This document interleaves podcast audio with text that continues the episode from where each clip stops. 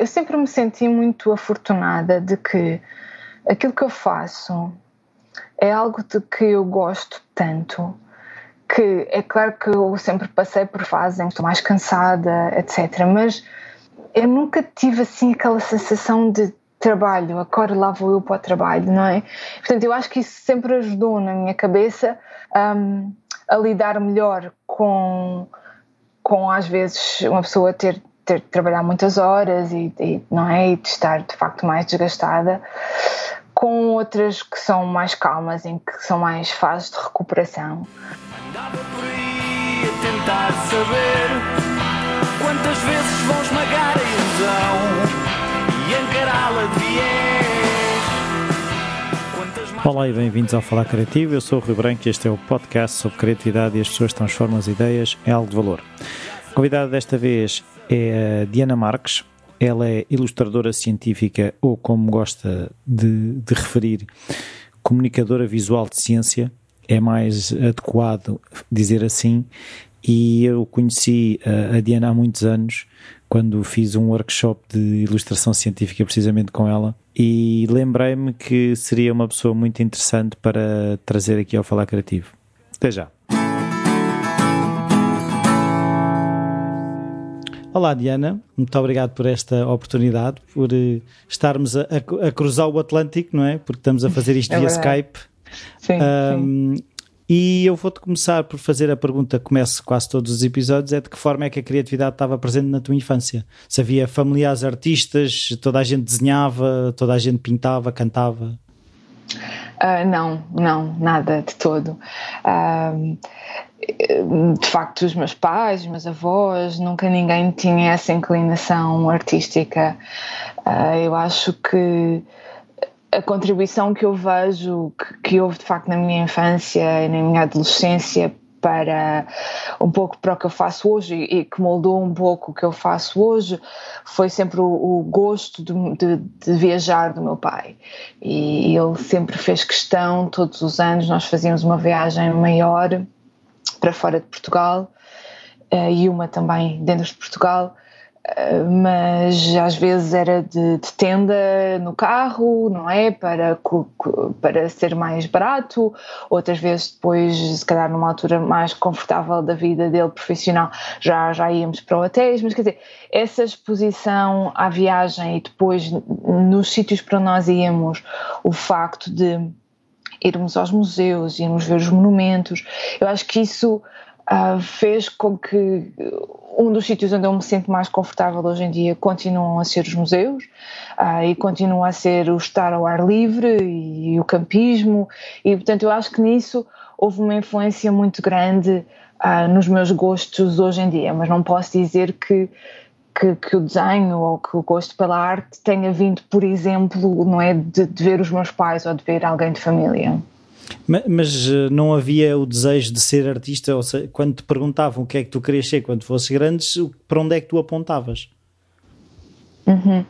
Eu lembro-me de passar por uma fase assim, sim, de dizer que, que, queria ser artista porque sempre, sempre gostei muito de desenhar, mas eu acho que dizia que queria ser artista sem, sem ter muita noção do que é que é ser artista. Um, e portanto eu acho que sim, passei por essa fase, mas, mas para mim houve sempre um conflito muito grande entre as artes e as ciências, porque uh, eu sempre tive esse, esses interesses simultâneos. E, e portanto lembro-me depois a certa altura e até já depois de, de, começar a estudar biologia, depois a certa altura não, eu já queria fazer biologia e já queria ir, ir fazer investigação em ciências. Portanto, houve sempre assim, de facto, esta, no fundo, esta fricção, este, este, este dualismo nos meus interesses. E, portanto, passei por várias fases. Então, e o que é que escolheste? Eu acabei por eh, escolher biologia, portanto, fui estudar para a Faculdade de Ciências, eh, na Faculdade de Ciências da Universidade de Lisboa, mas eu continuo a achar que facilmente podia ter ido parar a Belas Artes, não é? Eu lembro-me de, de, fazer aqueles testes psicotécnicos ainda no, no liceu e de, de, ter sempre pontuações muito elevadas, tanto nas artes como nas ciências, e lembro-me na altura os conselhos que me davam era, ah, então mas porquê é que não vais para arquitetura paisagista?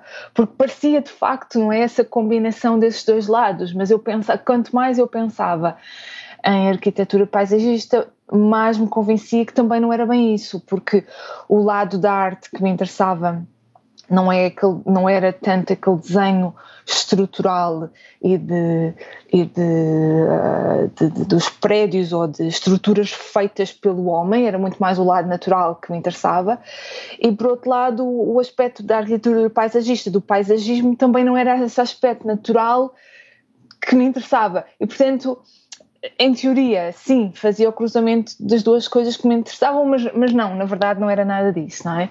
Um, portanto, lembro-me de, de, de, haver sempre um conflito muito grande na minha cabeça. Mas lembro-me também de ter gostado muito da mim, das minhas aulas de de ciências naturais no 11 e no 12 ano. Eu acho que, uh, dado a ter tido professores muito bons e com um grande entusiasmo, eu acho que isso acabou por influenciar bastante depois a minha decisão por ir estudar Biologia. Até quando é que tu, qual foi o momento em que tu percebeste que as duas podiam casar, o gosto pelo desenho e a Biologia? Sim, eu acho que isso foi, foi até um episódio interessante porque eu estava já, não sei se talvez no meu primeiro, acho que foi ainda no meu primeiro ano de, de estudar Biologia, uma vez nos corredores vi um póster a anunciar um curso de ilustração científica. E eu lembro-me que aquilo tinha uma imagem lindíssima e, e, claro, quer dizer, eu acho que nesse momento houve assim um certo clique de, de pensar, mas espera lá, mas há pessoas que fazem isto, eu nunca, não, não, não, não tinha concebido essa ideia antes, não é? E, e fiquei entusiasmadíssima, um, que lembro-me na altura as inscrições para esse workshop eram na Associação de Estudantes e a Associação de Estudantes abria tipo às 6 da manhã ou às 7 da manhã. Eu lembro-me perfeitamente naquele dia de me levantar mais cedo e de ir para garantir que me inscrevia, que tinha lugar e tudo. E de facto foi, a partir de então foi uma experiência muito interessante. Não quer dizer que foi nesse momento que eu decidi eu vou ser ilustradora científica ou isto que eu vou fazer, mas, mas foi nessa altura que eu comecei a perceber que existia esta área e que havia pessoas que trabalhavam profissionalmente nesta área e, e pronto, e foi um bocadinho o começo, sim. Até, e, esse, e esse primeiro curso, uh, do que é que consistiu? O, de que forma é que aquilo criou bases para tu perceberes? Uh, é, eu posso crescer nesta área uh, ou esta área é muito difícil porque podias ter tido a reação de isto é uma área que exige muito e eu não tenho desenho para isto. De que forma é que esse, esse curso estabeleceu uma base, não é? Uhum. Sim, este curso foi dado pelo Pedro Salgado. O Pedro Salgado, que também é biólogo e, e faz sobretudo ilustração científica ainda hoje, um, tinha sido um dos primeiros portugueses a ir estudar nos Estados Unidos a ilustração científica. Portanto, precisamente depois de acabar o curso de Biologia dele e, e acho que trabalhar um bocado em Biologia, apercebeu-se deste programa que existia na Califórnia e foi.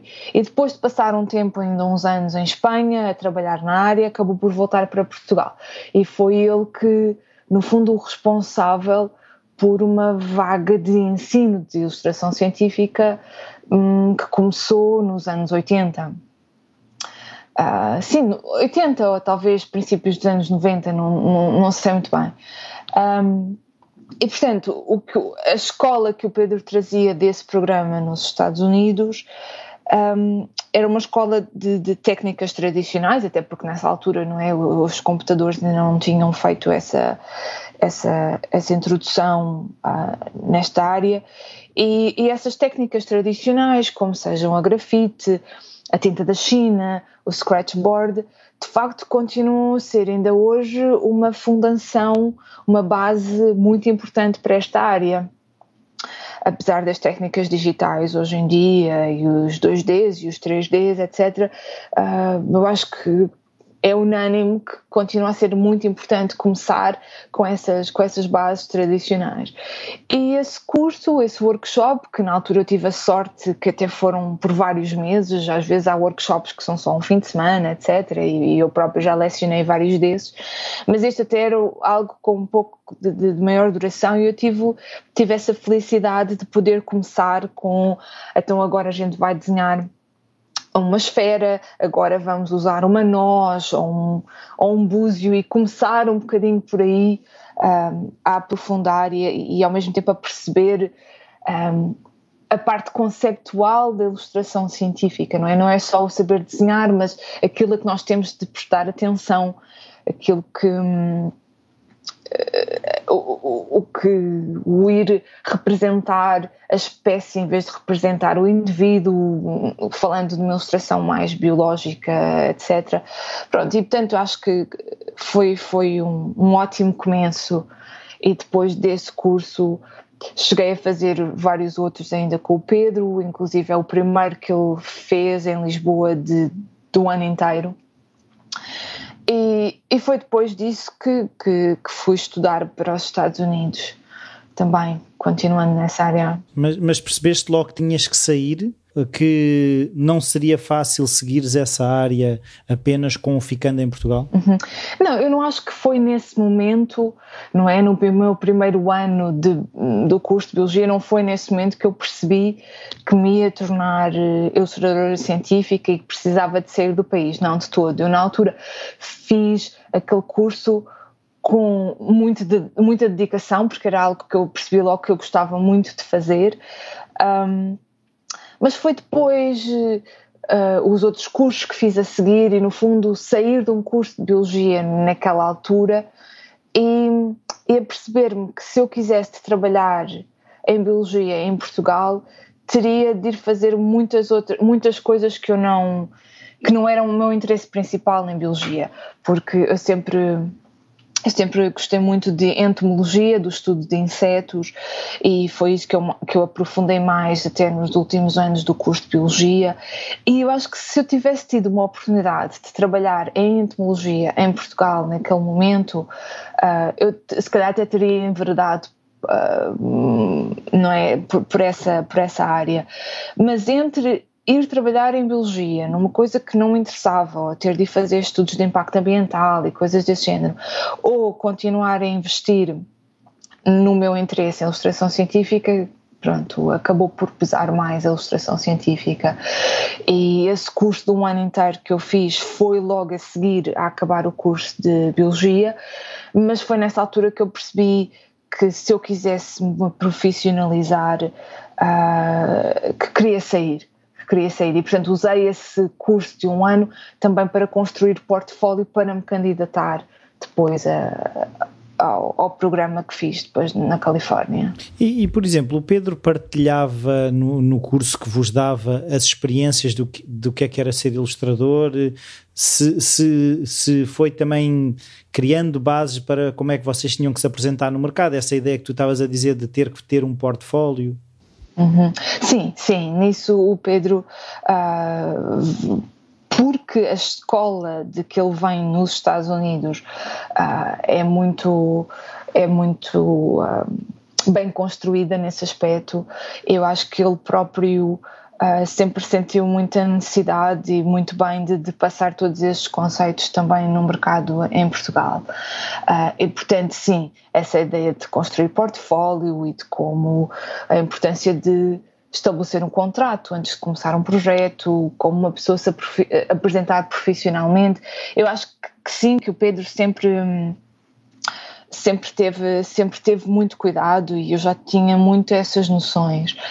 Um, mas a ideia de sair, um, eu acho que foi, foi uma combinação de precisar de uma confiança adicional, porque apesar de ter feito aquilo tudo e de, e de, achar que eu, que eu tinha as capacidades certas para fazer aquilo, acho que precisava de um, de um empurrão adicional um, e, e, de perceber que apesar de ter sido um curso de um ano, quer dizer, era um curso de um ano pós-laboral, uma vez por semana, etc. Portanto, eu acho que precisava de facto de, de ser lançada aos leões, não é? E de construir um, uma rede de contactos e, e, eu acho que só depois de sair de Portugal é que eu senti, não, quer dizer, eu de facto é isto que eu sou, é isto que eu faço, é assim que eu me apresento. Acho que hum, foi, foi fundamental. Para mim, para a minha cabeça foi fundamental. Hoje em dia já existem uh, ilustradores científicos em Portugal que o fazem exclusivamente ou quase exclusivamente e que nunca fizeram uma escola um, estrangeira, não é? Mas na altura eu acho que para mim era, era importante. E, e essas, era, essa escola, tu já havia ideias de trabalhar, era só estudar? Como é que foi essa ida para os Estados Unidos? Foi já sabias muito bem ao que é que ias ou houve também um choque de epá, isto era bem, não, mas não era bem isto? Uhum. Não, eu sabia, eu sabia bem o que é que ia em termos de aprendizagem e de experiência. Uh, eu acho que o choque, que talvez não tenha sido bem um choque, mas eu acho que o que foi tudo muito novo foi uh, o sair de Portugal pela primeira vez, o ir viver sozinha pela primeira vez, uh, não é? Estamos a falar de 20, 22 anos, por aí, por aí, não é? Um, acho que, que isso foi a experiência toda, o ter de falar inglês de manhã à noite, não é? Uh, acho que só uma pessoa só se percebe quando está nesse ambiente, não é? Os desafios que vai encontrar, o facto de uh, de eu ter, ter-me apercebido, ah, então agora vou ter de ser eu a lavar a minha roupa, não é? Porque até então vivia na casa, vivia na casa da minha mãe, não é? Portanto, todas essas coisas acho que foi tudo muito misturado, essa, essa experiência de vida, de, de quase um passo em relação à vida adulta, não é? O primeiro passo a sério em, para a vida adulta e ao mesmo tempo as exigências de, de, do curso que foram imensas e porque é um curso que, que, que dá muito trabalho e que implica muita, muita dedicação. Portanto, foi um ano que, que eu nunca me hei de esquecer, não é? Foi, foi de facto uma formação de vida. Então, e o objetivo era regressar a Portugal ou já era ficar nos Estados Unidos? Não, durante, durante bastante tempo eu pensei, não, eu vou voltar para Portugal. E, mas, mas como parte desse curso, um, nós temos de fazer um estágio ou vários estágios. Quer dizer, o, o requisito é que sejam pelo menos 10 semanas de estágio. E, e uma coisa muito boa é que fica ao nosso encargo encontrar o estágio fazer os contactos e, e, escolher com base nisso. Nos contactos que se fez e se, se é remunerado, se não é remunerado, portanto, ter isso tudo em consideração. E na altura é, assusta, porque nós sabemos que para acabarmos o curso temos de fazer o estágio e claro, há exemplos de colegas dos anos anteriores e onde é que eles foram, mas mas no fundo obriga-nos nós a sair da nossa concha e agora temos de fazer estes contactos e, e escrever uma empresa ou escrever uma instituição dizer eu quero ir fazer um estágio aí e há um lugar para mim, etc. E portanto, uh, antes ainda de, de, passar, de fazer esse passo, não é? Para, ok, agora eu sou uma profissional nisto, eu ainda passei por dois estágios e aproveitei para estar na, para ir para a Austrália e para ir para Nova York, que eram sítios que pelos quais eu queria passar e, e, e onde havia museus onde eu queria estar e portanto juntou-se tudo, não é? E depois disso voltei de facto para Portugal. Ainda estive em Portugal um bocadinho, só que durante o meu estágio em Nova York eu já tinha feito uns contactos em Washington. E não intencionais, quer dizer, na altura foi, foi um bocado, acabou por acontecer, não é que eu já estivesse a premeditar, agora vou a Washington, etc. Não, dizer, foi mais uma fase exploratória que é até mais uma viagem turística do que outra coisa, não é? E depois uma pessoa tem esse interesse, mas surgiu logo aí uma oportunidade para, para voltar para Washington. Eu acabei por ir seis meses a Portugal e depois vim seis meses a Washington, depois fui seis meses a Portugal e depois seis meses a Washington. Quer dizer, e, começou assim, um bocadinho a passos pequeninos. Depois, na altura, entretanto, também comecei a dar aulas na Faculdade de Belas Artes em Lisboa. Um, também havia assim um bocadinho essa mistura um, das aulas e, e, de tudo. E depois, aos poucos e poucos, acabei por ficar mais tempo uh, em Washington e isto sempre muito ligada ao Museu de História Natural do Instituto Smithsonian, onde eu acabei por trabalhar muito com insetos, acabei por trabalhar muito em exposições, pronto, sempre muito ligada uh, a esse ambiente de museu. E depois, a certa altura, por volta de, foi 2009, por aí, pensei, não, vou, vou voltar para Portugal, vou experimentar uh, e, e, vamos ver o que é que vamos ver o que é que isto vai dar. E, e de facto, quer dizer, não é que tenha corrido mal, mas logo aí que eu estava à procura de um novo desafio e acabei por ingressar num, num doutoramento. Um, e com o doutoramento acabei por voltar a Washington. Mais uma vez não foi algo premeditado, mas acabou, acabou por me trazer a Washington outra vez e a fazer a investigação toda doutoral em Washington e, e pronto. E, e, agora estou por aqui. E, e, a investigação foi o doutoramento, qual era o, o assunto, qual era o tema? Uhum. Em médias digitais, que era um assunto que, que era aberto o suficiente para me dar não é que eu não, eu não comecei um doutoramento a pensar, eu quero fazer exatamente isto, é este projeto, não é? Eu, eu sabia que queria trabalhar com tecnologia, pronto, daí os médias digitais, e depois no ano curricular acabei por, por formar e por, por me concentrar e perceber que gostava de trabalhar com museus e que queria, no fundo, continuar nesta área da do, da ciência visual e da comunicação visual em ciência e acabei por, por enverdar um bocadinho por aí. E o projeto que depois acabou por, por, se, por acontecer uh, foi trabalhar em, em realidade aumentada, numa tecnologia que na altura Uh, estava ainda a dar um bocadinho os primeiros passos, uh, apesar de hoje em dia já estar mais conhecida, etc. Mas na altura, 2011, 2012, era algo ainda um pouco mais novo assim para o público em geral e, e foi isso que eu acabei por fazer e, uh, e, que, e que foi uma experiência interessante porque tendo estado durante tantos anos do lado dos produtores, do lado das pessoas que fazem as ilustrações, que fazem as animações, etc. O doutoramento deu-me a oportunidade de saltar para o outro lado, estar do lado do produtor primeiro, mas depois saltar para o lado do receptor, neste caso os visitantes do museu, e poder perceber essa influência daquilo do que, aquilo que nós estamos a fazer, como é que é recebido e como é que as pessoas aprendem ou são ou ou gostam ou não gostam, não é? E isso foi uma experiência muito, muito reveladora e, e acho que modificou muito o meu trabalho desde então, ter muito mais em consideração os públicos, eh, quaisquer que eles sejam, seja o leitor de uma revista, seja o utilizador de um website, um, eu acho que é, é, muito, muito importante nos dias de hoje ter essa atenção para quem é que nós estamos a trabalhar. Uh, e portanto, isso é uma coisa que, que marca muita diferença para o que se calhar é um artista, em que, um, um, em que há um trabalho que é de, de, expressão pessoal ou de comentário social, não é? E eu não me vejo nada dessa forma, não é? Eu vejo-me como, eu vejo-me ao serviço da ciência e da comunicação de ciência, mas num registro visual. Pronto.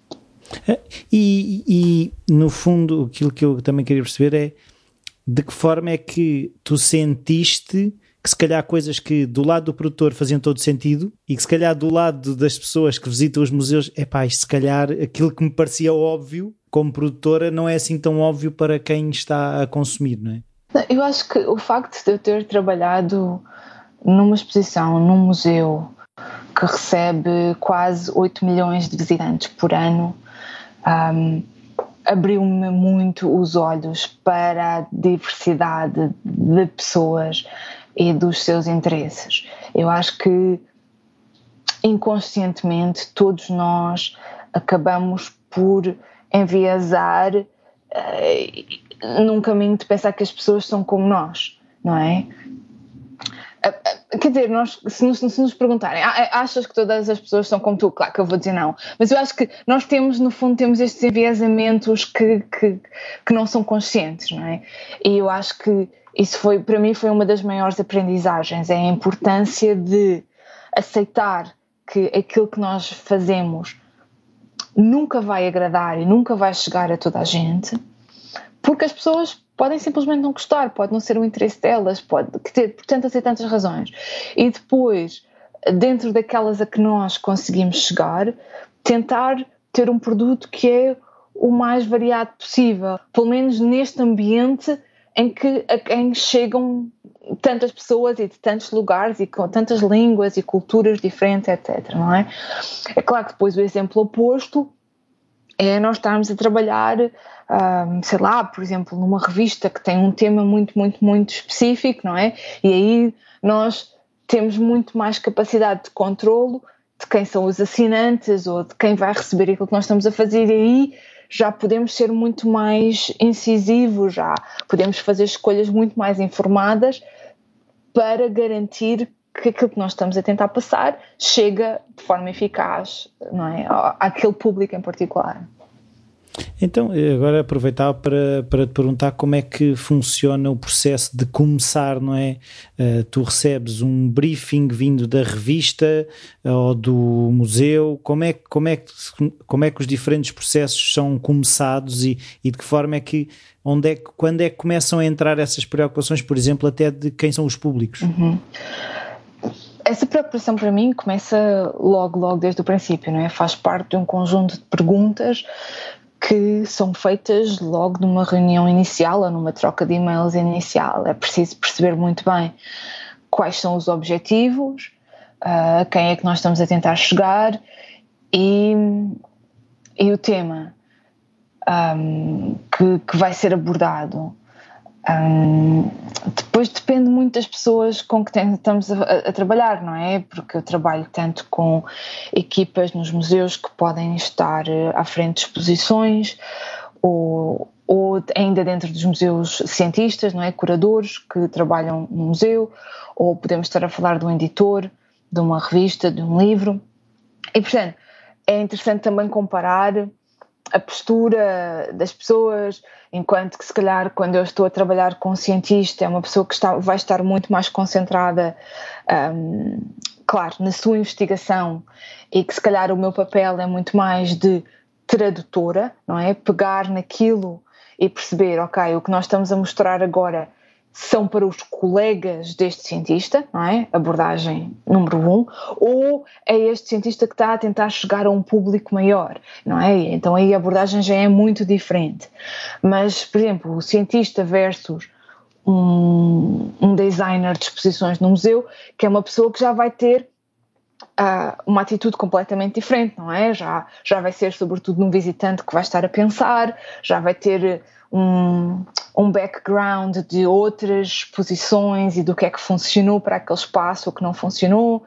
Um, portanto, tudo isso são faz-nos saltar, um, faz-me saltar de, de, situação para situação, não é? Perceber muito bem primeiro e depois educar-me a mim própria também na temática que vai ser transmitida, porque eu posso Uh, eu posso ter um curso de biologia, mas nunca, nunca me afirmaria como, uh, como uma expert em genética ou em ecologia, não sei o que. Quer dizer, no fundo, o nosso papel aqui é ter as bases suficientes para fazer perguntas certas e depois ir à procura e depois ir aprender. E isso é das partes até que são, para mim, que são que me movem mais e que são mais interessantes, é o processo de aprendizagem. Né? Neste momento eu estou a trabalhar para uma exposição no Museu de História que vai fazer uma exposição sobre petróleo e sobre gás natural. Que, é um assunto que eu sei nada, nada, não é? Quer dizer, quando muito sei um bocadinho da, da extração e do que são as camadas geológicas, mas depois em termos de equipamento que é utilizado para extrair o petróleo e não sei o que, o crudo e essas coisas, que não percebo nada. Só este processo agora inicial de estudar e tudo, é aquela curiosidade que, que entusiasma e que eu gosto muito. Então, e por exemplo, nesse caso, uh, tu tens que perceber se eles querem que tu desenhes só as camadas, querem que tu desenhes a, as máquinas. Uh, uh, no fundo, é, qual é que é o, se é uma coisa micro ou se é uma coisa macro, porque acredito que seja muito diferente estar a, a pensar como é que vais representar esse universo do que representar, por exemplo, um, um DNA ou uma coisa muito diferente, não é? Uhum, claro. Assim, neste exemplo em particular, uh, eles já sabem muito bem o que é que precisa de ser representado, porque antes ainda de fazer o contacto com o ilustrador ou com a pessoa que vai construir a mobília da exposição, etc., eles próprios têm de fazer todo o conceito da exposição. E, portanto, o que já me chega é o pedido de são X painéis infográficos, este tem de representar isto, este tem de representar, tem de representar aquilo, não é? E portanto, o meu cargo fica a decidir, no fundo, o estilo visual, que tem de alguma forma de estar de acordo também com, no fundo, com o conceito geral que eles estão a tentar passar, não é? Um, portanto, não só decidir o estilo visual, mas depois também uma série de outras micro decisões em termos de, de como, é que as, como é que vão ser as composições de cada painel e o que é que exatamente o que é que é representado. Mas eu já recebi um, um briefing, como estava a dizer, já recebi um briefing a dizer: precisamos de um painel que vai mostrar esta máquina que faz a extração do crude, não é? E o meu papel é mostrar o funcionamento da máquina e como é que são as válvulas e como é que aquilo funciona debaixo da terra. Neste caso também vou fazer uma animação porque eles vão ter uma máquina lá mesmo na exposição que vai estar em movimento e depois a animação vai mostrar a parte subterrânea da ação desta máquina, não é? Portanto, acaba por ser engraçado porque o visitante vê a máquina a funcionar e depois vê a continuação desse movimento e o que é que está a acontecer, a representação do que está a acontecer uh, debaixo da terra.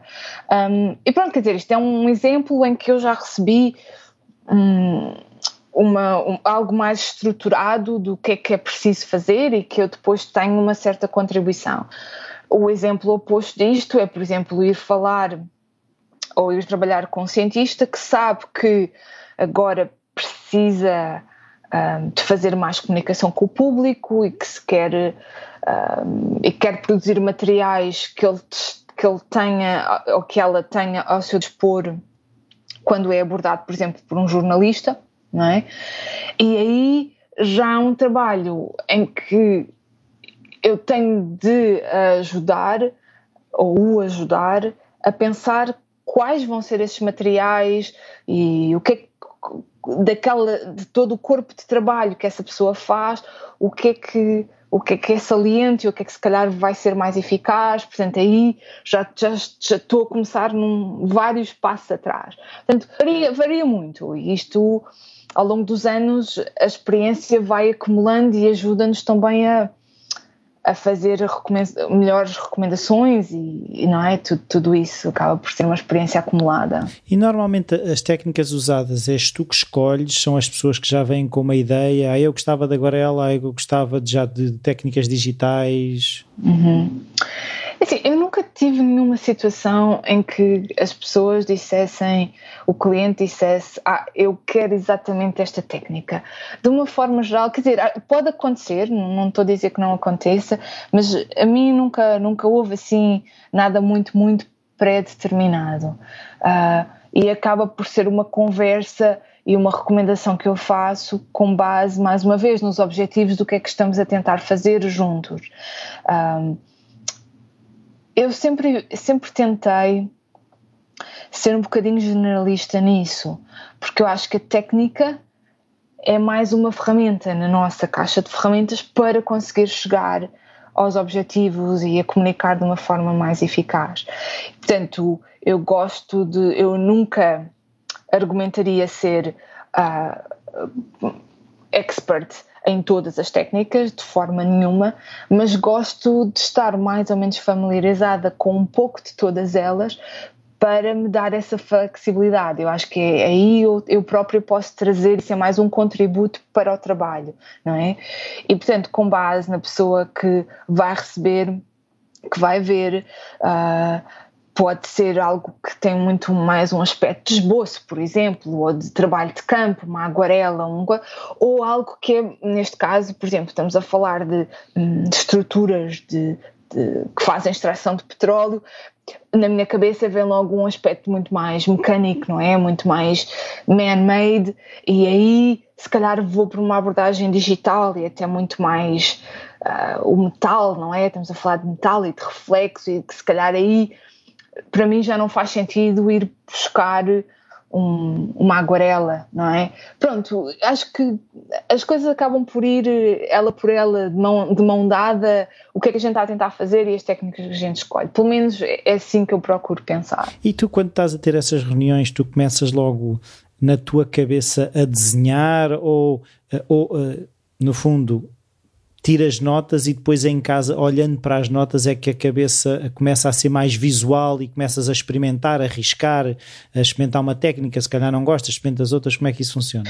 Eu acho que depende muito do meu nível de conhecimento, do meu conhecimento existente sobre o tema que me estão a pedir para, para representar. Se é algo com que eu já estou mais familiarizada, é mais fácil para mim começar logo a não é? Começar a fazer mais perguntas e enverdar mais por um, por um aspecto visual.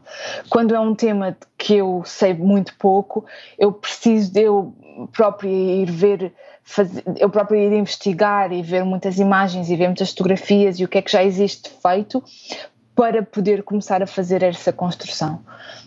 Mas mesmo quando é um tema que eu já conheço, um, eu acho que é saudável não fazer escolhas imediatas. Às vezes há, pronto, há sempre uma certa tendência, ah, ok, já estou a ver, é, é por aí que vou, mas às vezes, se eu conseguir puxar-me a mim próprio para trás, eu acho que acaba por ter melhores resultados se eu me obrigar a, a passar por um, um, por um período maior de experimentação, porque ajuda-me a encontrar um, pensar em mais soluções, não é? Primeiro, antes de, ok, é esta a certa. Mas eu acho que às vezes, por constrangimentos de tempo ou etc., uma pessoa às vezes corre o risco de me entusiasmar logo, ah, é isto e tal, e não sei o quê, mas eu acho que isso não, nem sempre é a melhor abordagem. Era isso, agora tocaste aí na, na condicionante do tempo. Uh, existe também, por exemplo, tu se estás mais apertado a tempo, uma técnica que te é mais confortável ou, ou, ou achas que uh, quando percebes, não, tem que ser mesmo aquela técnica, eu até posso pedir mais tempo ou como é que isso funciona? Sim, eu acho que depende de depende da convicção que eu tenho de que esta técnica vai ser mais eficaz versus a outra, não é? Uh, fazer algo que é muito pormenorizado, por exemplo, em tinta da China, vai sempre levar duas, três vezes mais tempo do que ir fazer um design digitalmente. Isso é inevitável. E, portanto, depende da, de quão convicta eu estou de que temos de seguir por este caminho, porque é este caminho que é de facto o mais eficaz. Uh, e se eu acreditar, não, isto tem de ser em tinta da China, vai demorar mais tempo, vai custar mais dinheiro, Hum, eu vou, mas eu vou tentar convencer a pessoa de que é isto mesmo que temos de fazer. Quer dizer, nem sempre são batalhas ganhas, mas não é? Mas é, de facto são, esses, são os fatores que, que, estão em cima da mesa são sempre uh, orçamento.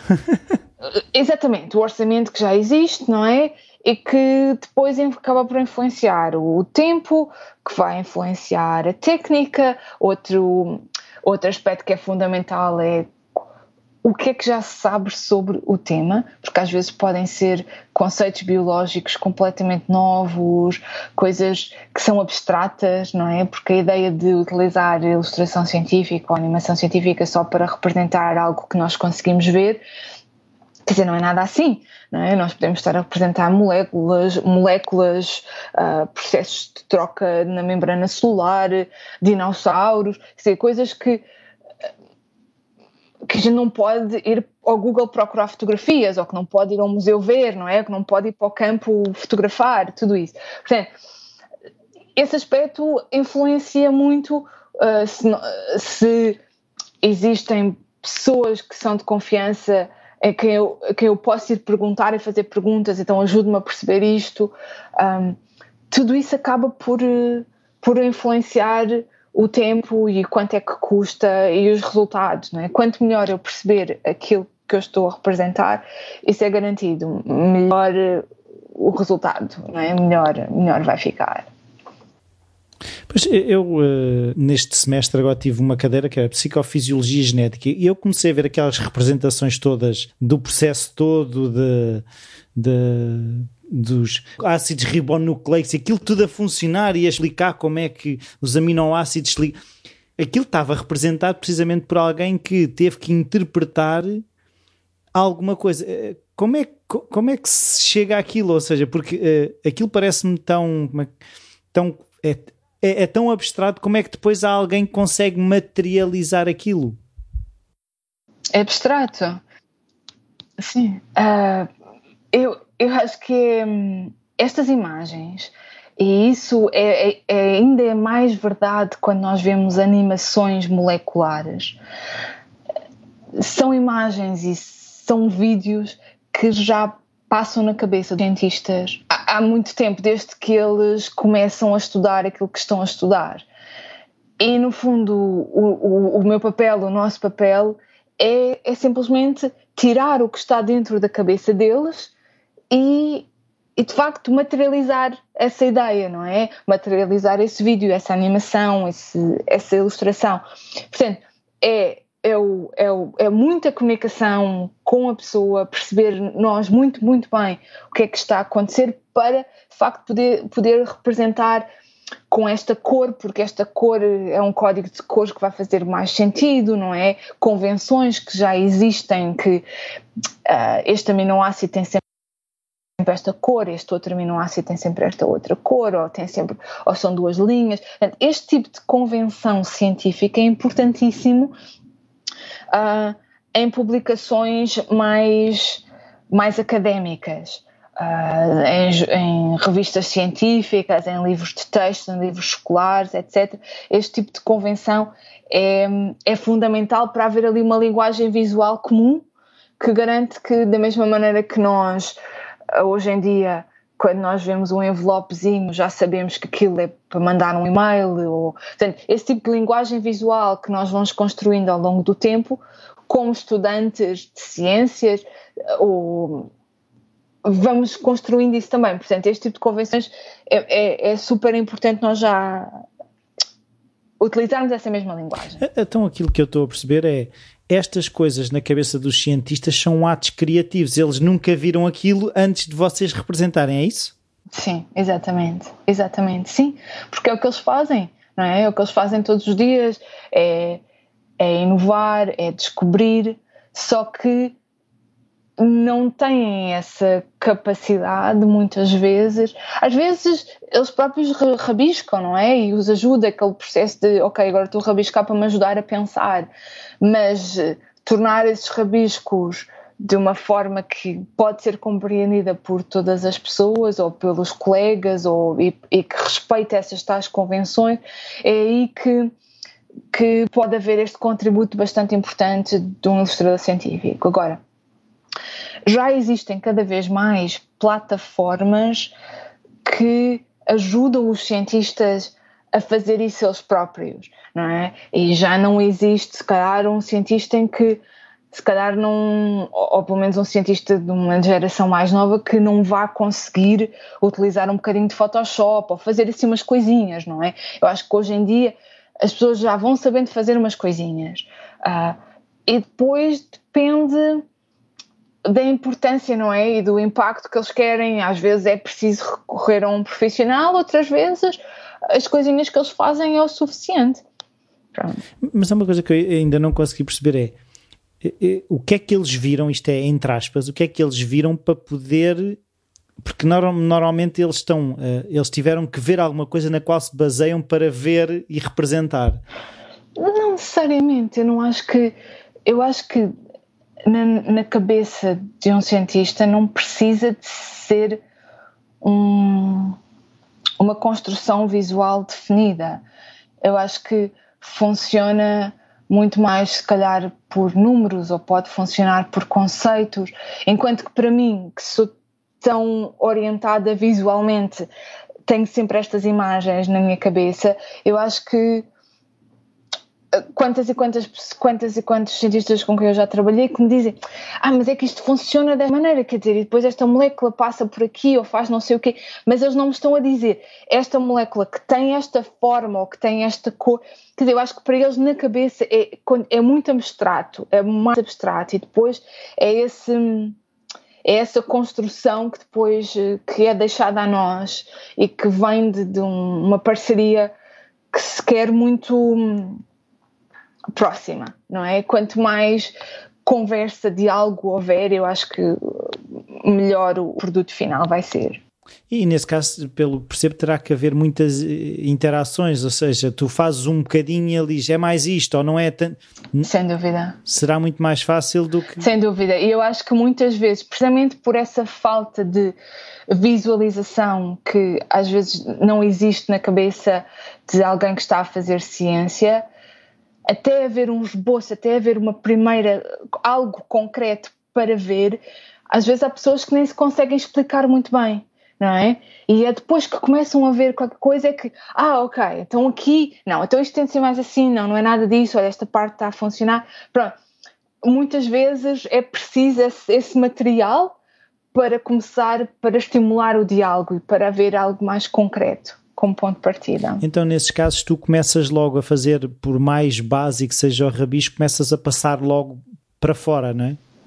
Sim, sim, ajuda muito. E ajuda muito também. Uh, isto é um truque que a gente aprende que é fazer esse esboço de uma forma da forma mais tosca possível. Porque quanto mais, uh, quanto mais ajeitadinho estiver o que nós estivermos a fazer, mais vai passar a impressão para a outra pessoa de que ah, é assim que isto vai ficar. E depois a pessoa agarra-se àquilo e diz: Não, não é nada disso. E depois, este, este, este primeiro passo, quanto mais solto e mais, mais sujo estiver, melhor é. Para as pessoas não se agarrarem a nada, não é? Ainda está tudo em aberto. Pode ser isto como pode não ser. Exatamente, exatamente. Quanto mais drafts, esboço lá estiver escrevinhado por cima, quanto mais linhas e tudo tiver, melhor.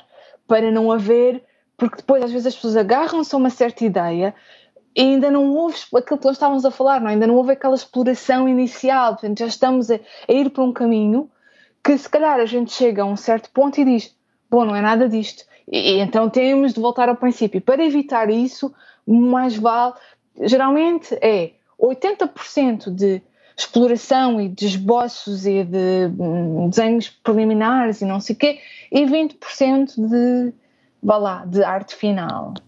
Então, e tu, por exemplo, quando tens que desenhar eh, aquelas coisas que às vezes acontecem, encontra-se um esqueleto, mesmo dos dinossauros, tem que se reconstituir. Eh, esse processo de pesquisa consegues descrever mais ou menos como é que é? Não é diferente do que nós temos estado a falar, não é? É, uh, é ir buscar o Mas, por exemplo, vais buscar referências aos outros répteis, uh, pronto. Exatamente, exatamente. Portanto, é ir, neste caso, é muitas conversas com os paleontologistas, uh, são ir ver o como se aquele dinossauro já foi representado e como foi representado, é ir ver qual será a equivalência moderna um, para aquele animal, se é que existe, uh, é pensar no que é que o animal como é que se como é que andava, o que é que comia, em que ambiente é que estava. Portanto, é claro que vai sempre haver uh, um trabalho de imaginação aí. Há sempre um certo ponto em que aí fica tem completamente ao nosso Exatamente, tem de se inventar, porque não há, mas tenta-se que seja um processo o mais informado possível. Isso traduz-se muito bem, eu uso este exemplo imenso. Um, quando olhamos em paralelo para a história da paleontologia como ciência e a história da ilustração paleontológica. E, no fundo, andam de mãos dadas. À medida que se foram descobrindo mais fósseis, mais registros, mais informação, cada vez mais vamos tendo ilustrações, animações que são mais corretas também, não é? Nós temos mais informação. Se nós formos ver as primeiras representações dos dinossauros, uma coisa muito estática, muito muito, quer dizer, muito parada, muito não sei o quê. E à medida que vamos olhando ao longo da história da ilustração paleontológica, já, já vemos as, as mães de dinossauros nos, nos ninhos, uh, as cenas de, de luta, não sei o quê, quer dizer, já há muito mais. E já não é só um dinossauro, já se vê que existem outros no meio ambiente. Exatamente, já há um comportamento, não é? Já não estamos só a representar um animal, já temos muito mais confiança para dizer este animal mexia-se desta maneira, comia desta maneira, interagia com os outros desta forma. Portanto, um, isso é, é muito engraçado de ver e isto aplica-se à paleontologia como se aplica a todos os outros campos da ciência, não é? Vai havendo uma evolução um, de mãos dadas. Até e tu, por exemplo, um processo destes, imagina que eu agora era um cientista, tinha uma ossada e que queria que tu desenhasses aquele dinossauro uh, no seu ambiente. Quanto tempo é que demoraria uma coisa dessas? Tem ideia? Claro que depende sempre de muita coisa. É, mas... É, é, esse, esse, tipo de perguntas é, é de facto complicado de responder. Mas que os clientes fazem de certeza. Com certeza. Não, mas, mas repara, um, neste caso, se fosse um cliente a fazer-me essa pergunta, eu imediatamente já ia saber uh, de que dinossauro é que estamos a falar, que, que tipo de materiais de referência que existem, uh, um, qual é o estilo que estamos à procura. Portanto, esse tipo de informações determinam de facto o tempo que vai demorar.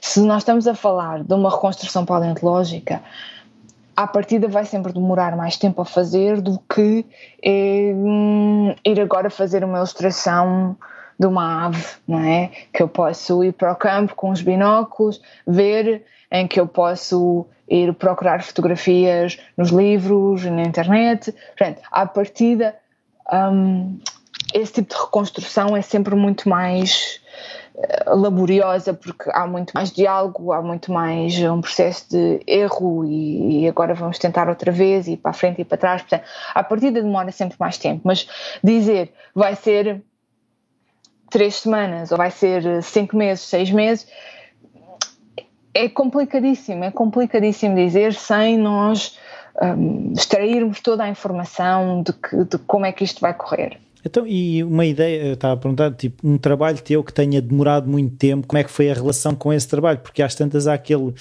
Uh, eu, quando vejo trabalhos mais prolongados, pelo menos em que eu esteja envolvido, há, há um amor-ódio tanto, isto nunca mais acaba, mas depois também apaixonamos-nos por aquele ser vivo que estamos a construir, não é? Sim, sim, com certeza. É, isso, essas palavras descrevem, descrevem muito bem. É claro que há sempre um processo grande de cansaço, não é? Em que, que, lá vamos nós outra vez, eh, pegar nisto outra vez, mais um dia, etc. Um, eu acho que isso é sobretudo verdade quando estamos a trabalhar numa ilustração que é muito detalhada e que somos perfeitamente capazes de passar 80, 90% do tempo a olhar para algo que está no papel e que, e que está feio e que está horrível porque às vezes são esses últimos 10%, que se calhar é um dia ou que é uma semana, em que a gente consegue puxar os detalhes finais. Até aí é algo que ainda é só em termos de volume e de, de formas e de sombras, etc. E não tem ainda aquele aspecto real que às vezes estamos à procura num, num, algo que é bastante detalhado. E, portanto, nós literalmente passamos 80, 90% do tempo a olhar para uma coisa que está feia. E é preciso muita autoconfiança para acreditar que estamos no caminho certo. Porque só de facto aquele, aquele bocadinho final é que dizemos: ah, pronto, ah, isto funcionou, está bonito.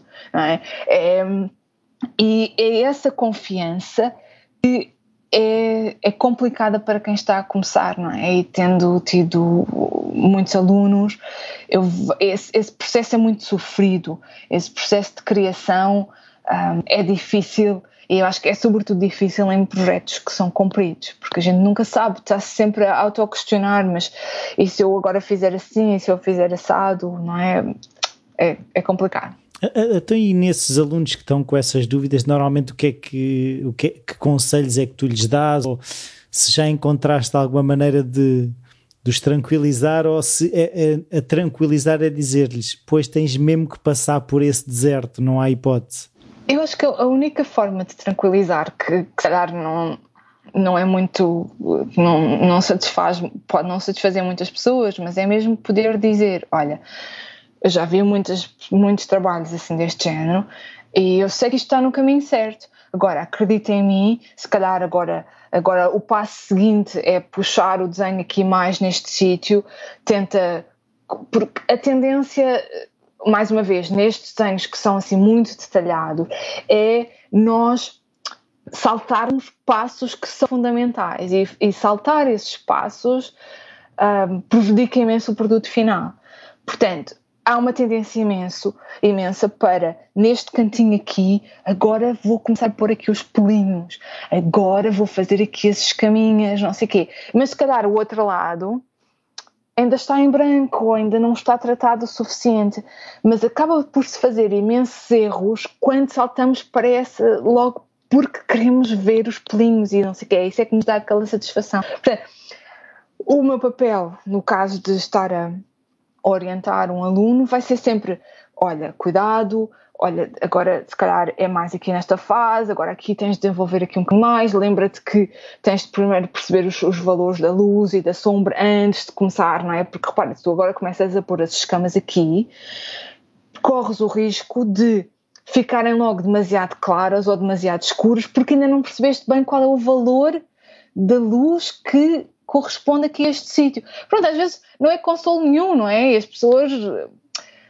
É, é da natureza humana sermos impacientes, não é? Portanto, há muito autocontrole que é necessário um, e há personalidades que se adaptam melhor a isso, há outras que não, e, e pronto. E, e, por isso é que não, são não somos todos ilustradores científicos, não é?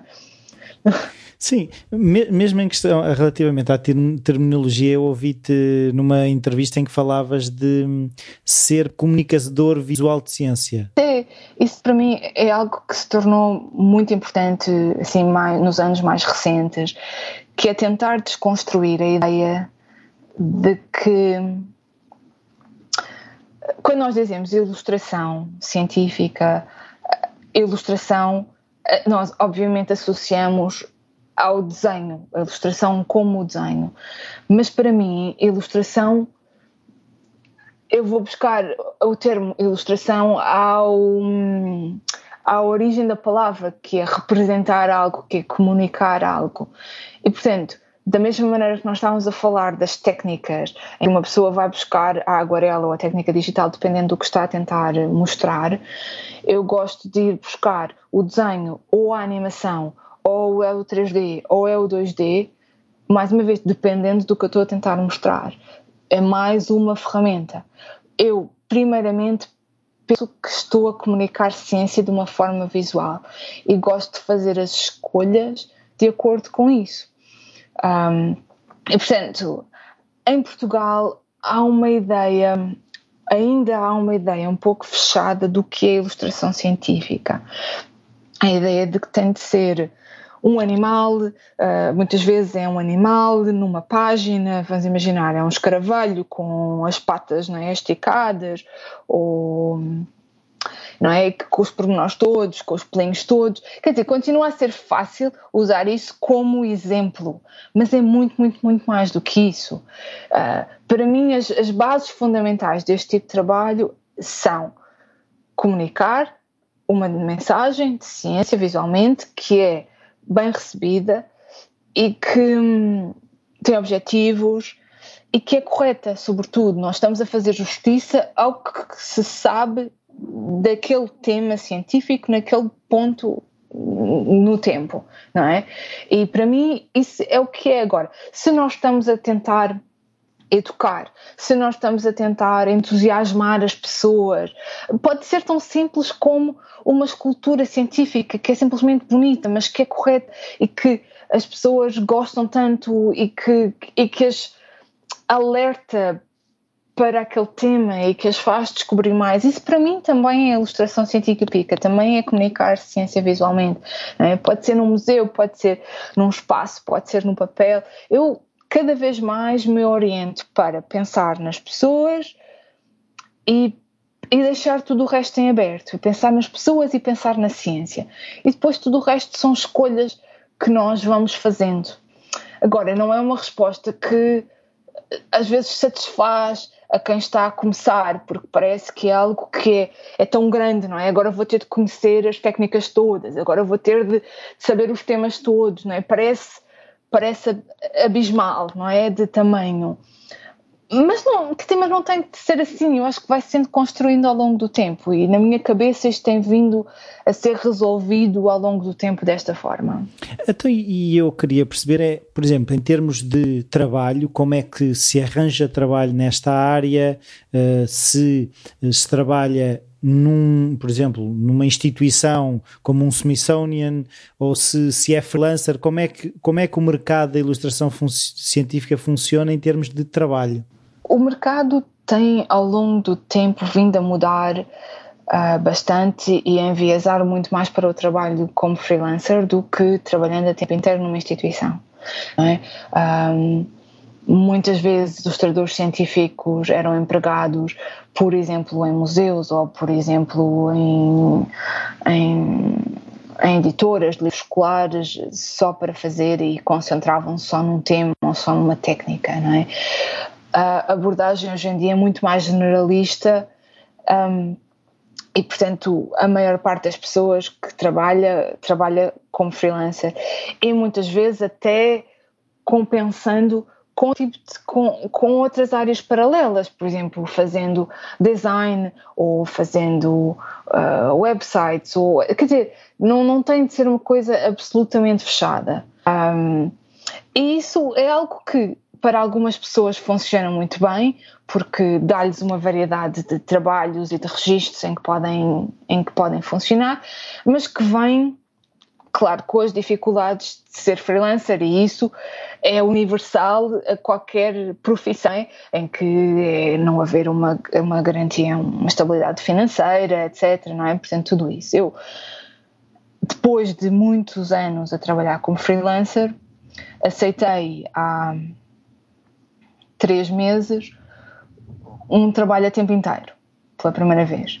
Uh, e neste momento estou a trabalhar no departamento de mapas e infografia da National Geographic. E nós, na National Geographic, uh, fazemos tudo são mapas e infografias para a revista, mas também para o site da National Geographic. Pronto.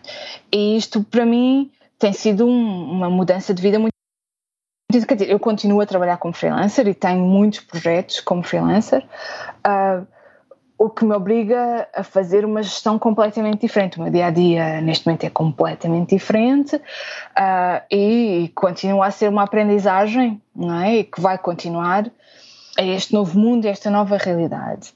Um, quer dizer, foi uma decisão que eu tive de fazer, foi uma oportunidade que apareceu e que eu achei que era o momento certo de abraçar esta oportunidade de trabalhar a tempo inteiro dentro de uma equipa um, e, e, portanto agora tenho começo a ter um bocadinho essa experiência de, de estar nesses, nesses dois lados. E quer dizer eu não, eu não diria ou é melhor um ou é melhor o outro. Existem vantagens e desvantagens às duas abordagens. Tem muito a ver com a personalidade das pessoas como Uh, há pessoas que conseguem se organizar muito bem, que têm imensa segurança e que conseguem lidar com o lado do negócio de ser freelancer, não é? Do marketing, do angariar clientes, de se apresentar, tudo isso. Há pessoas que, que não, que precisam de algo mais estruturado, precisam muito mais de trabalhar em equipa.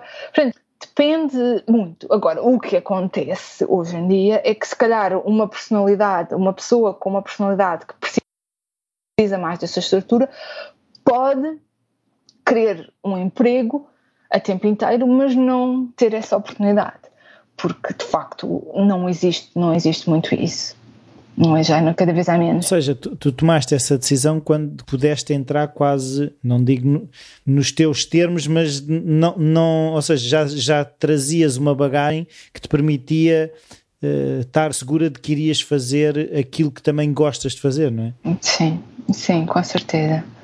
Com certeza. Acho que. Um, quer dizer, ter um emprego a tempo inteiro foi, foi algo que eu sempre considerei, mas que eu sempre pensei que, que só no momento certo e não uma oportunidade certa, não é? Eu não quereria, quer dizer, tendo possibilidade para isso, quer dizer, ah, não, podia não ter essa possibilidade, não é? Podia não, podia não, não, não ter, uh, podia não, não conseguir trabalhar, ter trabalho suficiente como freelancer, que não paga as contas, etc. Quer dizer, uma pessoa vai de acordo com o que a vida lhe proporciona, não é? Portanto, não, não quero estar aqui a dizer, eu tive, sinto-me afortunada de poder ter tido essa possibilidade de escolher e de aceitar este emprego numa altura que, que foi uma altura certa. Ou que, pelo menos que até agora me parece que, é, que foi a altura certa, não é? Uh, agora, o que é que vai acontecer daqui a um ano ou daqui a dois anos, não sei. Pronto, vamos fazer, vamos fazendo decisões de acordo com o que acontece. Até e como é que tu arranjavas clientes quando eras freelancer? Uh, tinhas, no fundo, reservavas algum do teu tempo para, por exemplo, fazer contactos, para atualizar o teu site? Uh, como é que isso funciona? Sim, tudo isso, é exatamente isso. E isso é algo que, mais uma vez, não é diferente do que ser freelancer em qualquer outra profissão. É absolutamente necessário uma pessoa uh, se organizar, reservar o tempo para fazer isso e depois também julgar com a sua personalidade. Se é alguém que está muito confortável de ir a um evento de networking e, e se mostrar e, e, tudo isso, muito bem, é esse o caminho. Se é uma pessoa que Uh, é mais envergonhada, não se sente tão confortável com esse aspecto. Se calhar investe em contactos de outra forma, se calhar é por telefone ou se calhar é por e-mail, mas isso é, é absolutamente fundamental. Representar-se de uma forma muito profissional, ali, ali em, em 30 segundos poder descrever o que faz de uma maneira muito acessível. Há livros e há cursos e há webinars, há muito, muito, muito de todas essas técnicas e eu acho que isso é absolutamente fundamental. Uh, senão não se consegue funcionar como freelancer de outra maneira. Então eu queria perceber um bocadinho como é que, neste caso, vou ter a oportunidade de falar contigo e perguntar como é que eram os teus dias como freelancer e como é que são os teus dias agora, como é que, qual é as grandes diferenças, como é que organizavas e como é que te organizas? Bom, eu procurava sempre estabelecer e procuro ainda, mas enfim, como ainda estou num bocadinho numa fase de adaptação agora, uh, mas eu procurava sempre uh, estabelecer objetivos mensais, em que eu sabia que neste mês vou trabalhar nestes projetos, não é? Que é o que está a acontecer neste momento, é o que eu tenho neste momento para fazer. Um, e procurava sempre o não é? Seja atualizar o site, ser, eh, fazer contactos, não sei o quê, e reservar também um espaço de tempo para aprendizagem. Coisas que eu, técnicas novas que eu quero aprender, temas novos que eu quero aprender, e eu acho que isso é muito importante, uma pessoa poder ter esse espaço para si próprio, para evoluir para se renovar, não é? Portanto, eu tentava sempre ir fazendo o balanço entre esses, esses, três aspectos. É claro que depois haveriam semanas em que era muito mais enviesado para o trabalho, porque aos prazos e não sei o quê, havia outras semanas em que se calhar tenho menos projetos e, portanto, posso investir mais nas outras áreas. Mas eu acho que isto é muito importante para funcionar como freelancer, porque depois uma pessoa nunca está nunca está sem nada para fazer não é? Porque depois vai sempre haver, eh, não é? É a fome e o fastio, não, é o fastio, como é que se diz? É, às vezes, exatamente, às vezes, eh, pronto, às vezes há muita coisa para fazer, há muitos projetos, depois há outras, outras fases em que estou aqui a, não é, a rolar os dedos e não há muita coisa, portanto, até em termos mentais, em termos psicológicos, é muito importante haver algo para fazer nessas fases em que se calhar não há um projeto, em que nós não estamos a ganhar dinheiro, que não sei o quê, mas poder investir mais nesse aspecto do negócio, poder ir mais em evoluir e em projetos pessoais, eu acho que para mim sempre foi fundamental para uma pessoa conseguir ir, ir, ir, ir funcionando dessa forma. Pronto, e era assim que eu ia indo. Agora, esta minha nova realidade é noite e dia, completamente diferente, não é? Não sei, eu passei de trabalhar sobretudo sozinha não é? Claro, com muitas solicitações por e-mail, por telefone, por não sei o quê, Skype, etc. Mas, mas fisicamente sozinha para um ambiente que é de open layout, não é? Portanto, não há gabinetes, não há nada, é um, um, um piso imenso com 30, 40 pessoas, em que estamos constantemente, constantemente a colaborar uns com os outros. Há sempre interrupções, há, há, imensas solicitações e literalmente eu, nestes 10 minutos, posso estar a fazer a tarefa A, depois nos, nos, próximos 30 minutos é a tarefa B, depois volto para a tarefa A. Portanto, a pessoa tem de ser muito mais flexível e, e adaptar-se, etc. Portanto, isso para mim ainda está a ser um, ainda está a ser um projeto, um, um processo de, de adaptação. Porque uma das coisas que me dava mais prazer era ter essas horas no calendário e dizer agora, neste dia, desta hora até das 3 da tarde até às 5 da tarde, eu vou trabalhar neste projeto. E só fazia aquilo e rendia-me, etc ou agora, hoje em dia, na National Geographic eu não posso fazer, não, não, consigo fazer isso, não consigo fazer isso, até porque eu faço a coordenação de uma equipa de quatro pessoas e não só tenho de estar ao corrente do que eu tenho de fazer e do meu trabalho, como ao que as outras quatro pessoas estão a fazer e poder eh, dar-lhes assistência a essas pessoas, mas ao mesmo tempo estou, tenho eu diretores a quem eu tenho de responder, não é? Portanto, há uma hierarquia agora uh, em um tipo de interação que é completamente diferente e que eu ainda estou a tentar e que eu ainda estou a tentar resolver e, a perceber qual é a melhor forma de, de, de lidar com isto. E depois, ao mesmo tempo, um, outra diferença muito grande é que eu neste momento estou todos os dias rodeada por pessoas que são extremamente, extremamente boas naquilo que fazem. Não é? Nós estamos a falar dos melhores infografistas do mundo, dos melhores cartógrafos do mundo. Uh, e portanto, eu, eu, vejo isto com muita humildade e, e vejo isto como uma oportunidade de, de, de, aprender imenso, não é? E isso foi uma das coisas que foi sobretudo isso que me fez aceitar este emprego, é o saber que vou crescer muito ali dentro, que vou contribuir sim mas também ter, ter experiências e, e aprender e, e, portanto, isso tem sido tem sido interessante, assustador, extremamente assustador, extremamente desgastante, uh, não é? Porque, mais uma vez, é uma fase de adaptação e são muitas solicitações, é tudo isso, portanto, é um ritmo completamente diferente, é um ritmo editorial em que um, agora tenho de fazer esta infografia, tenho de fazer isto em três dias, porque vai sair não sei o que, não, não, não, não, não é? é um, é um ritmo quase de. É um misto entre trabalhar num jornal e trabalhar numa revista mensal. Portanto, é um pouco entre esses dois mundos, porque enquanto no jornal sai os dias, não sei o que, sempre, sempre, sempre, sempre, sempre. Uh, mas ao mesmo tempo, a revista, a parte da revista, nós temos esse luxo de ter mais tempo para fazer gráficos que são mais, eh, mais aprofundados e temos mais tempo para. Nós andamos aqui neste limbo entre essas duas realidades.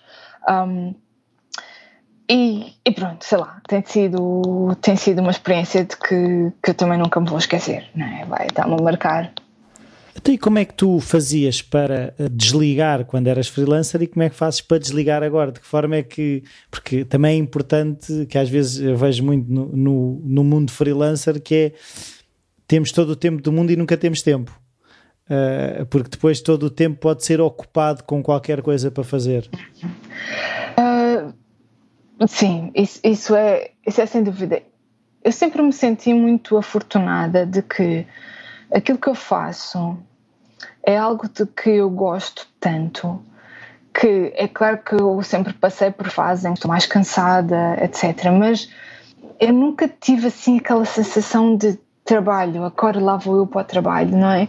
Portanto, eu acho que isso sempre ajudou na minha cabeça um, a lidar melhor com, com às vezes uma pessoa ter ter de trabalhar muitas horas e, e, não é e de estar de facto mais desgastada com outras que são mais calmas, em que são mais fases de recuperação.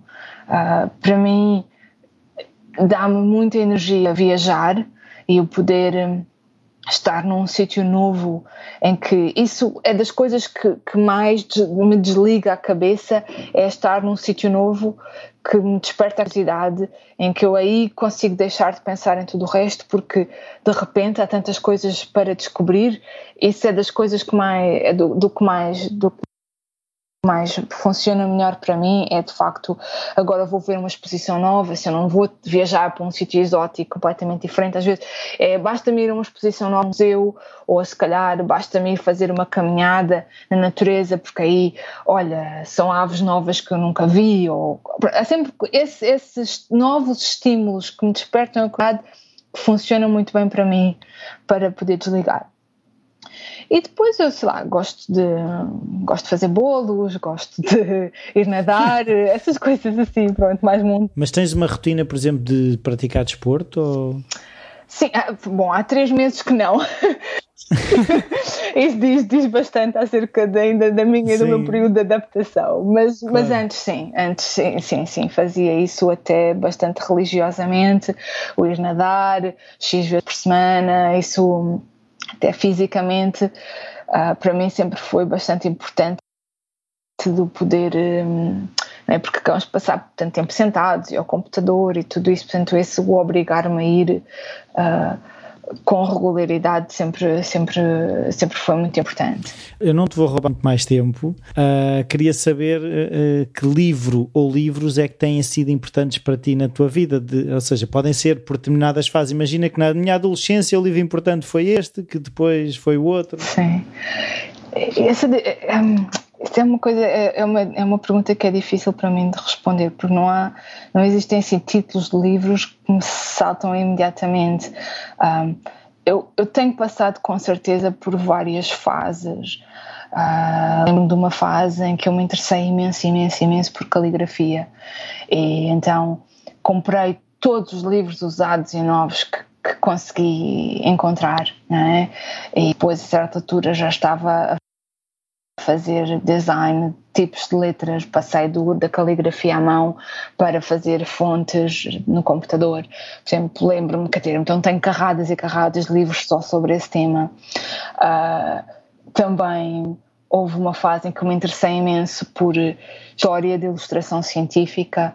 Uh, tanto século XVIII, século XIX, então tenho carradas e carradas de livros só sobre esse tema e gosto imenso, e a gravura e a litografia, nanana.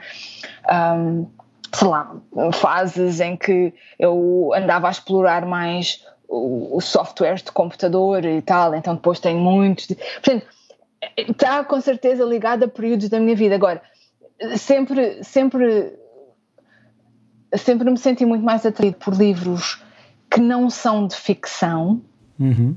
uh, e, e acabam por ser livros muito mais, acabam por ser livros técnicos, porque depende da minha obsessão naquele momento, não é?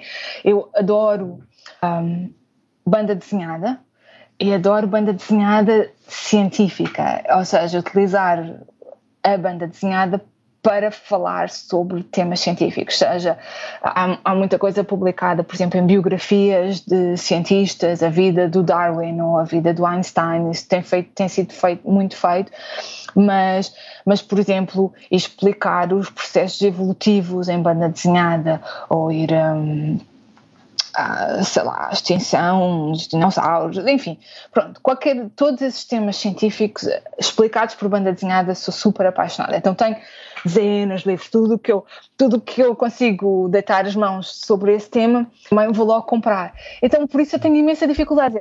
Este é o livro da minha vida. Não, porque, não é? Tenho, então, e as minhas prateleiras é, ah, este foi a fase de não sei o quê.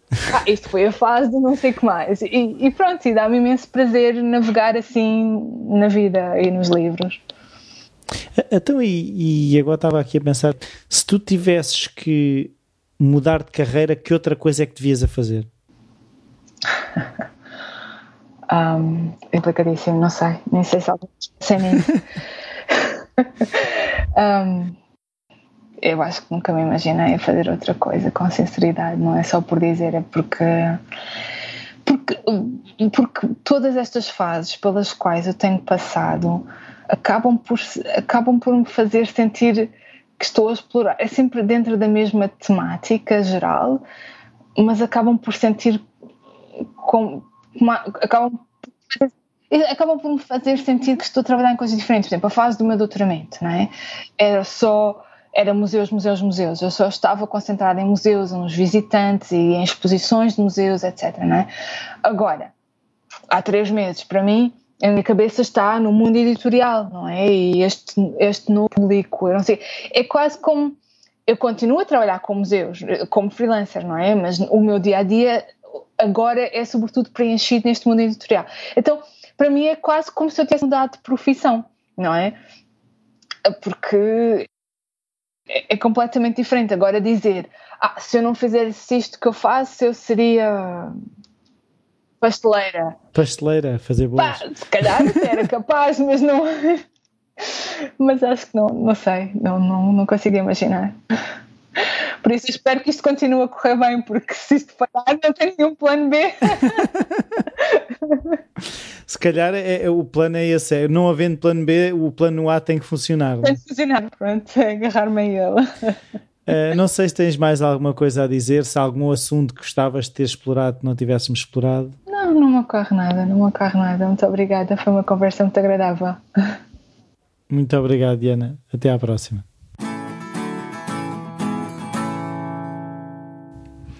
Olá, bem-vindos de volta. Uh, bem-vindos de volta também ao, ao, Falar Criativo, que teve alguns meses sem, sem publicar nada. Eu tive aí muita coisa a acontecer, entre problemas pessoais e muito trabalho. Uh, por isso, uh, o Falar Criativo acabou por se ressentir, e depois também há a questão de.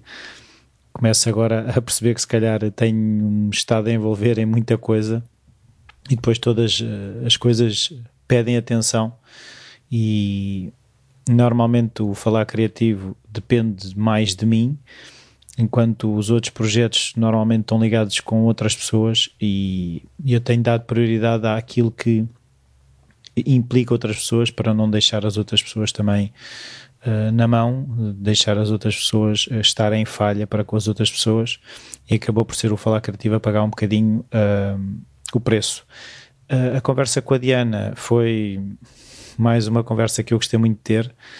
eu tinha conhecido a Diana, mas foi como aluno e a Diana como professora no tal workshop de ilustração científica.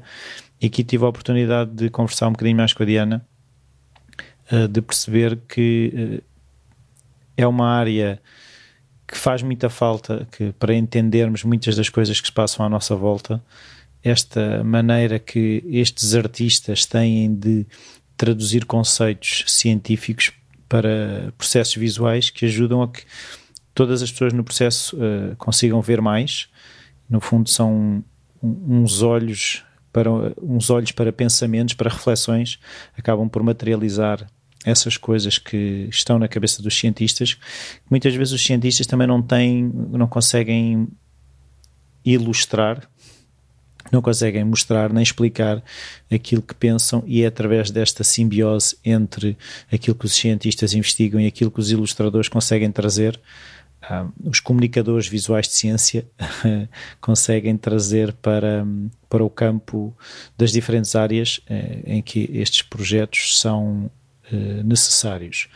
Que relativamente ao falar criativo, eh, eu conto agora voltar a, a uma publicação pelo menos mensal Uh, gostaria de. Eu tenho dito isto muita vez e tem sido difícil, parece que estou sempre a falhar, uh, e se calhar estou, mas o meu objetivo é voltar a publicar, nem que seja mensalmente, porque estas conversas dão-me imenso prazer de ter e, e também uh, dá-me imenso prazer partilhar as histórias destas pessoas com outras pessoas, de mostrar o trabalho de muitas destes convidados que uns mais conhecidos, outros menos conhecidos, mas acho que todos têm histórias interessantes para partilhar connosco. Por isso, o e-mail rui.falacreativo.com está sempre disponível. Uh, outra coisa que eu também uh, me meti neste momento foi o Festival de Podcasts, o Pods, faço parte da organização e, entretanto, também me convenceram. foi fácil convencer a dar um workshop sobre como criar um podcast e lá estarei no dia 9 de novembro. Aconselho todas as pessoas a, a, a irem ao festival. Irão existir episódios que, gravados ao vivo. Uh, o Falar Criativo não, uh, mas haverão outros e estão também os prémios do Pods, onde se irão ser premiados os podcasts portugueses. Mais uma vez, o Falar Criativo, como eu faço parte da organização, não está a concurso, com muita pena de alguns ouvintes, mas o facto é que eu gosto mais de estar a ajudar os outros podcasts do que propriamente conseguir tirar algum dividendo para mim. Muito obrigado por continuarem aí. Espero que tenham gostado deste episódio e como uh, vocês já sabem, o e-mail rui.falacreativo.com está sempre disponível. Adeus e até ao próximo episódio.